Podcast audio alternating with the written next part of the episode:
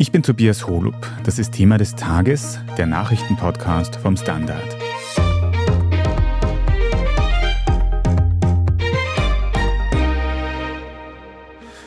Der Schauspieler Florian Teichtmeister wurde heute am Dienstag von einem Wiener Gericht schuldig gesprochen.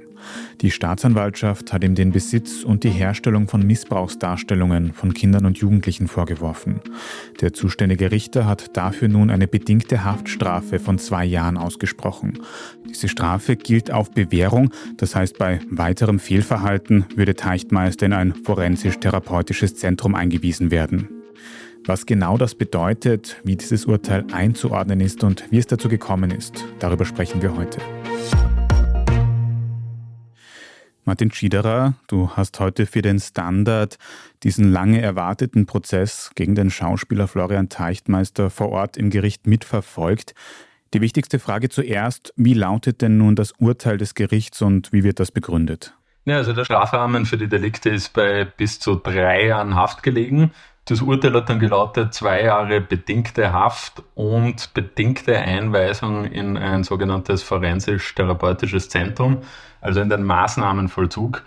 Beides wird Teichtmeister aber im Rahmen einer fünfjährigen Probezeit bedingt nachgesehen.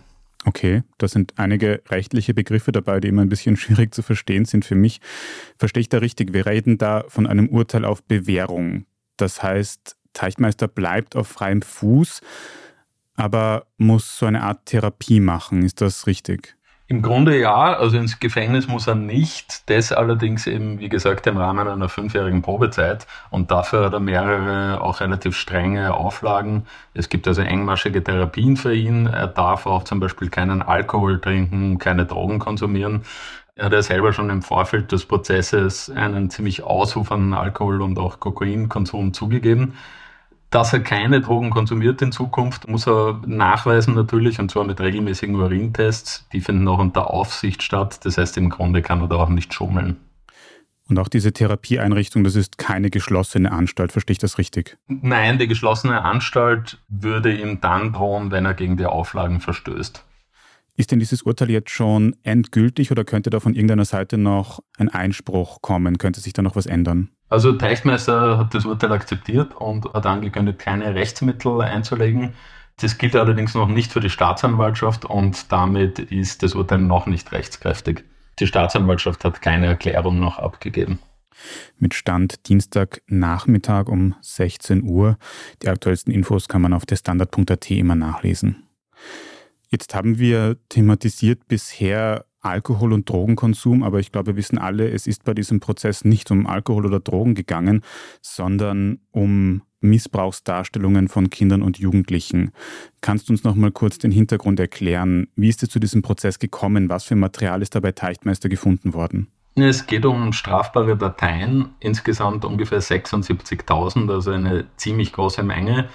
Die hat er zwischen 2008 und 2021 aus dem Netz heruntergeladen. Es sind großteils Bilder und Videos. Der Großteil von denen zeigt den Missbrauch von Kindern, also unter 14 Jahren, und der Rest sind Abbildungen von 14 bis 18-Jährigen. Jetzt sagst du schon, diese Downloads haben sich bis ins Jahr 2021 hingezogen. Und wenn ich mich recht erinnere, hat es auch rund um diese Zeit herum eben auch die ersten öffentlichen Vorwürfe gegen Teichtmeister gegeben. Das ist circa zwei Jahre jetzt her. Warum hat es so lange gedauert, bis es jetzt tatsächlich zum Prozess gekommen ist? Ja, zunächst hat es Gerüchte in dem Fall schon länger gegeben, die kursiert sind. Im Jänner ist der Fall dann auch in den Medien und öffentlich bekannt geworden, und zwar auch mit dem Namen Teichtmeister. Der Prozess war dann ursprünglich für den 8. Februar angesetzt. Damals hat sich Teichtmeister dann bekanntlich aus gesundheitlichen Gründen entschuldigen lassen. Und dann hat sich jetzt natürlich um einige Monate verzögert. Der Hauptgrund ist, dass zusätzliche Gutachten angefordert wurden. Man hat dann also auch mehr Material gesichtet von dem, was sich Teichtmeister runtergeladen hat. Und das hat letztlich beim medizinischen Gutachter auch dazu geführt, dass er eine schwerere Gefahrenprognose abgegeben hat. Das heißt, er hat die Gefahr, dass Teichtmeister rückfällig werden könnte, höher eingeschätzt als in seiner ersten Einschätzung. Mhm. Jetzt war der aktuelle Stand vor einigen Monaten, dass es eben darum gegangen ist, dass er dieses Material besitzt. Wenn man jetzt aber die Prozessberichterstattung mitverfolgt hat, dann ist da die Rede davon, dass er auch so ein Material hergestellt hat. Wie ist das gemeint? Mhm. Das hat einerseits damit zu tun, dass juristisch schon die Speicherung auf USB-Sticks oder auf externen Festplatten, und das hat er gemacht, als Herstellung gelten kann. Es hat aber vor allem damit zu tun, dass er tausende dieser Dateien auch bearbeitet hat. Das heißt, er hat zum Beispiel Bildcollagen aus verschiedenen Fotos erstellt und er hat einige der Fotos mit Texten versehen. Einige davon sind heute vor Gericht auch vorgelesen worden. Das waren sehr explizite Gewaltfantasien, sadistische Gewaltfantasien, muss man sagen, an Kindern. Das war halt entsprechend betretene Stimmung im Gerichtssaal, als die verlesen wurden. Ich werde auch allein schon aus Gründen des Opferschutzes nicht daraus zitieren. Es geht jedenfalls um sehr explizite Fantasien, muss man sagen. Und das ist eine Veränderung der Daten, die er sich heruntergeladen hat. Deswegen geht es sozusagen auch um die Herstellung. Mhm. Hat es da Anzeichen gegeben, dass er auch selbst übergriffig geworden ist gegenüber Kindern und Jugendlichen in diesem Prozess? Nein, die hat es nicht gegeben. Das wurde auch thematisiert. Also es geht um den Konsum und eben die entsprechende Bearbeitung von Missbrauchsdarstellungen. Mhm. Das ist also der aktuelle Sachverhalt. Wie das jetzt eben zu diesem konkreten Urteil geführt hat, schauen wir uns gleich noch an und machen eine kurze Werbepause. Wir sind gleich zurück. Wie viel Geld macht eigentlich glücklich? Werde ich mit Daytrading reich? Und ist jetzt der richtige Zeitpunkt, um in China zu investieren? Das und mehr sehen wir uns in der neuen Staffel vom Standard-Podcast Lohnt sich das an? Wir, das sind Davina Brumbauer, Alexander Amon und Michael Wendisch. Und gemeinsam mit Expertinnen und Experten fragen wir uns, wie ein Pyramidenspiel funktioniert, was eigentlich ein Baby kostet und ob es sich lohnt, in eine Steueroase auszuwandern. Lohnt sich das? Der Standard-Podcast über Geld findet ihr jeden Dienstag auf allen gängigen Podcast-Plattformen. Der Anwalt von Florian Teichtmeister war heute ein gewisser Rudolf Meyer. Der hat schon mehrere schwierige Fälle unter Anführungszeichen in der Vergangenheit vertreten, unter anderem Josef Fritzl, der seine Töchter jahrzehntelang in seinem Keller gefangen gehalten hat. Und Meyer hat im Vorfeld des Prozesses in einer ORF-Zeit im Bild-Sendung auch darüber gesprochen, welches Urteil er sich von diesem Prozess erwartet. Das Urteil ist ganz klar, was ich mir erwarte und erhoffe und eine Bewährungsstrafe für meine Mandanten. Warum? Weil das etwas ist, was sowohl ihm als Täter hilft, als auch den Opfern. Denn bei allen diesen Taten, wo eine krankhafte Störung zugrunde liegt, hilft nur eines, nämlich Prävention. Und eine Prävention für den Täter ist das Beste eine Behandlung. Nur das verhindert weitere Straftaten. Das heißt, das Urteil, das wir da heute tatsächlich gesehen haben, entspricht dem, was die Verteidigung von Teichtmeister gefordert hat. Martin, wie hat sich denn Florian Teichtmeister heute vor Gericht selbst verhalten? Du warst dort, du hast diesen Prozess beobachtet. Wie hat Teichtmeister da auf dich gewirkt? Was für einen Eindruck hat er gemacht? Ja, ich würde sagen, grundsätzlich einen relativ gefassten. Teichtmeister ist natürlich Schauspieler, kann entsprechend gut und klar sprechen, rhetorisch. Die Reue, würde ich sagen, hat man ihm durchaus abgenommen. Es gab ein paar Szenen, wo diese Gewaltfantasien die er den Bildern angefügt hat, also seine eigenen Texte eben vorgelesen wurden. Da hat er dann teilweise seine Hände im Gesicht vergraben. Insgesamt würde ich sagen, gefasst und die Reue hat zumindest glaubwürdig gewirkt. Und habe ich das richtig mitbekommen? Teichtmeister hat sich auch schuldig bekannt von Anfang an und quasi jetzt bis zum Ende. Ganz genau.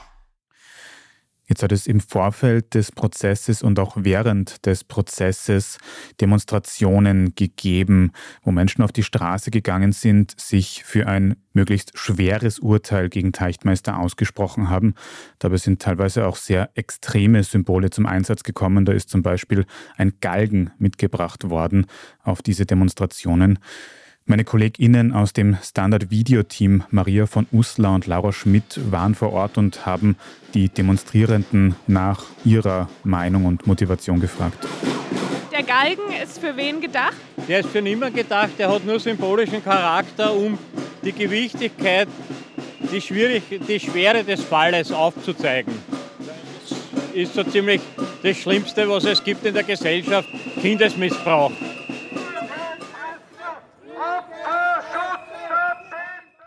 Opferschutz wird da auch konkret gefordert. Und ein anderer Ausdruck, der genutzt worden ist, ist Lügenpresse. Es hat auch Aussagen gegeben, dass die Medien über den Fall Teichtmeister nicht ausführlich berichtet hätten. Dazu muss man sagen, der Standard hat zum Beispiel schon vor rund zwei Jahren im Jahr 2021, damals noch anonymisiert über die Vorwürfe berichtet. Das ist im Medienrecht so vorgesehen, dass Namen bei Vorwürfen nicht immer von Anfang an genannt werden sollten. Natürlich, als dann die Ermittlungen konkreter wurden, hat auch der Standard ganz konkret und sehr ausführlich über den Fall Teichtmeister berichtet. Martin, jetzt haben wir gehört, die Demonstrierenden vor dem Gerichtssaal haben sehr strenge Strafen für Teichtmeister gefordert. Der Anwalt hat eine Strafe auf Bewährung gefordert und dazu ist es jetzt schlussendlich gekommen, zu einer bedingten Haft, zu einer Strafe auf Bewährung. Wie würdest du denn jetzt dieses Urteil einordnen? Ist es strenger oder milder ausgefallen als im Voraus erwartet? Nee, es ist natürlich, wie du jetzt schon gesagt hast, milder ausgefallen, als die Teilnehmer und Teilnehmerinnen der Demo das gefordert haben. Draußen, die haben eine möglichst strenge Strafe für Teichtmeister gefordert. Viele Fachleute haben es aber auch im Vorfeld, würde ich sagen, schon so ähnlich erwartet, das Urteil, wie es jetzt gefallen ist. Und grundsätzlich kann man sagen, dass das Urteil ziemlich genau eigentlich den Einschätzungen des medizinischen Gutachters gefolgt ist, den man beauftragt hat für den Fall und eben nicht den Druck der Straße sozusagen. Mhm. Kurz nachdem dieser Fall zum ersten Mal eine größere Öffentlichkeit erreicht hat, hat dann die Regierung in Österreich auch angekündigt, dass es strengere Strafen in Bezug auf Missbrauchsdarstellungen von Kindern und Jugendlichen geben soll. Was war da genau geplant und ist das jetzt schon umgesetzt worden mittlerweile? Ja, die Regierung hat also kurz nachdem der Fall bekannt geworden ist, ein Maßnahmenpaket beschlossen zum Schutz von Kindern und Jugendlichen, wie sie es genannt haben. Da geht es um Gesetzesverschärfungen, also vor allem eine Erhöhung des Strafmaßes in verschiedenen Punkten. Der wichtigste, der jetzt eben auch konkret auf den Fall Teichtmeister anwendbar wäre, wäre, wer eine Vielzahl von Missbrauchsdarstellungen von unter 14-Jährigen besitzt, und das war eben bei Teichtmeister der Fall, dem droht künftig eine höhere Strafe, nämlich maximal fünf statt bisher zwei Jahre Freiheitsstrafe. Das ist, würde ich sagen, mal der entscheidende Punkt.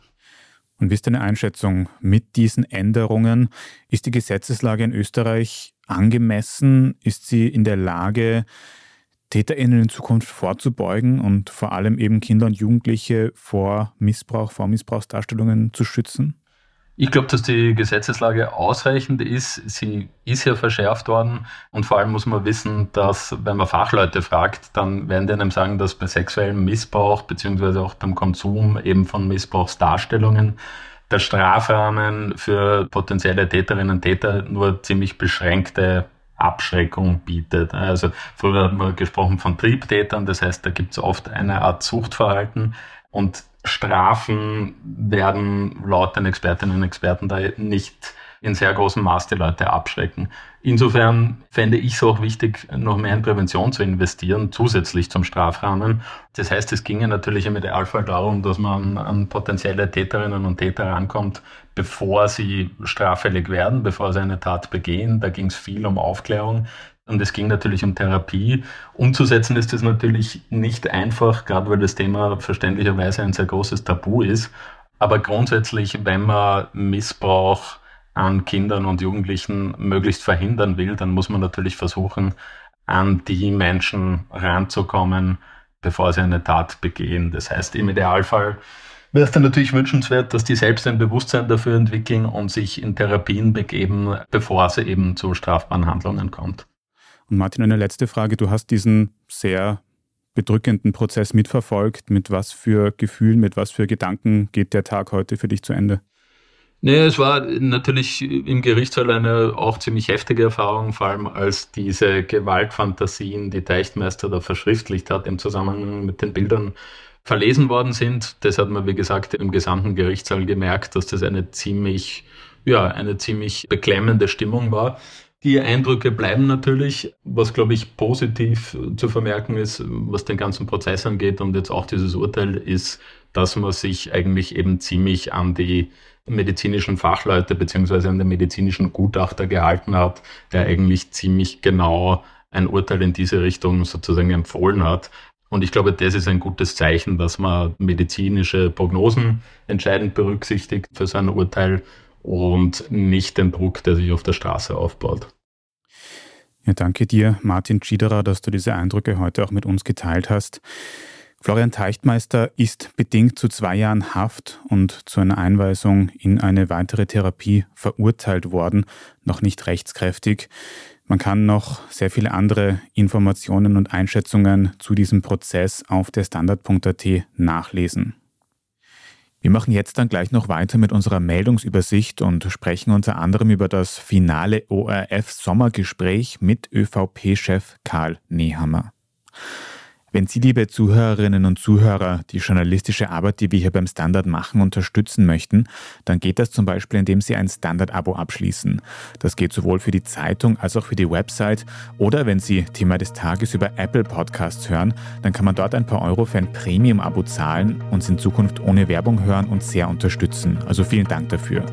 Wir sind gleich zurück.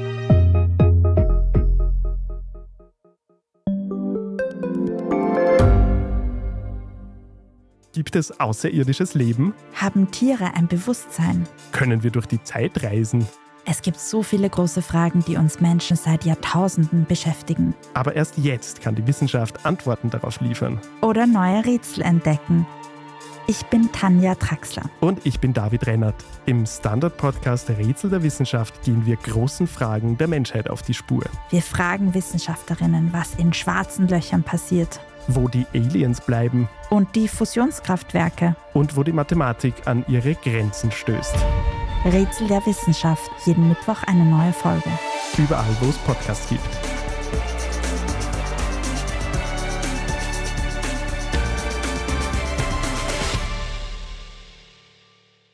Und hier ist, was Sie heute sonst noch wissen müssen.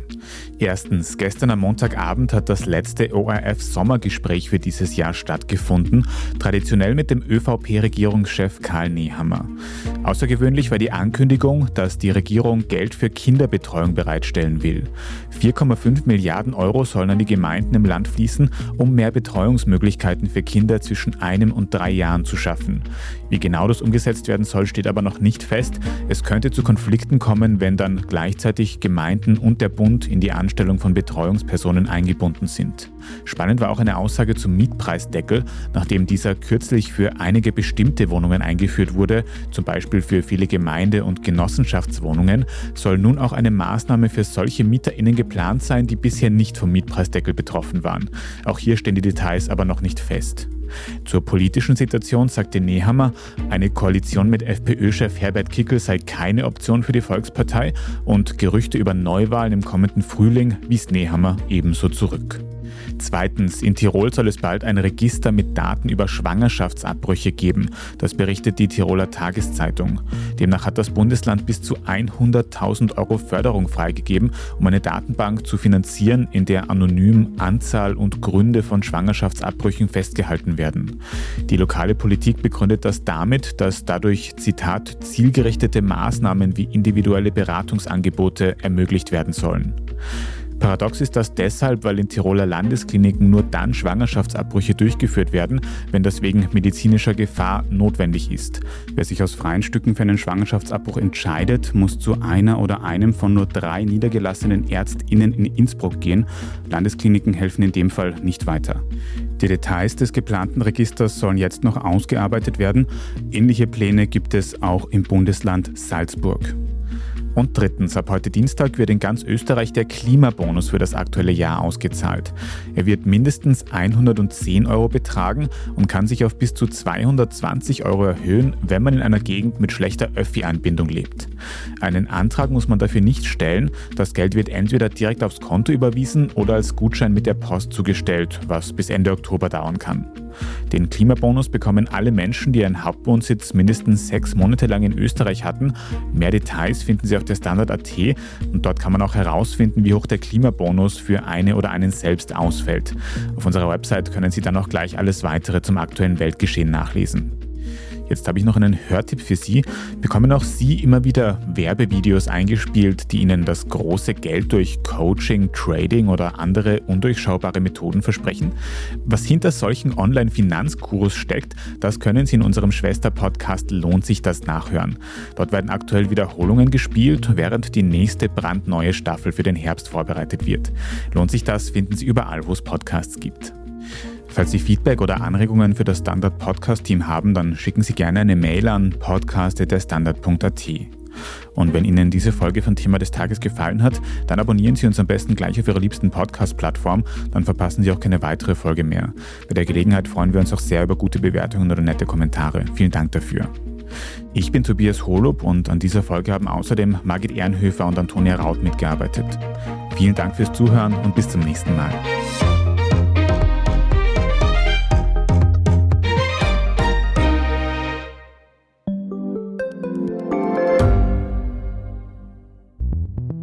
Wie können wir die Erderhitzung stoppen? Wie verändert künstliche Intelligenz unser Leben? Und wann wird nachhaltiges Reisen endlich einfacher? Um diese und viele weitere Themen geht es im Podcast Edition Zukunft und Edition Zukunft Klimafragen. Ich bin Alicia Prager. Und ich bin Julia Beirer. Wir sprechen über Lösungen für das Leben und die Welt von morgen. Jeden Freitag gibt es eine neue Folge, überall, wo es Podcasts gibt.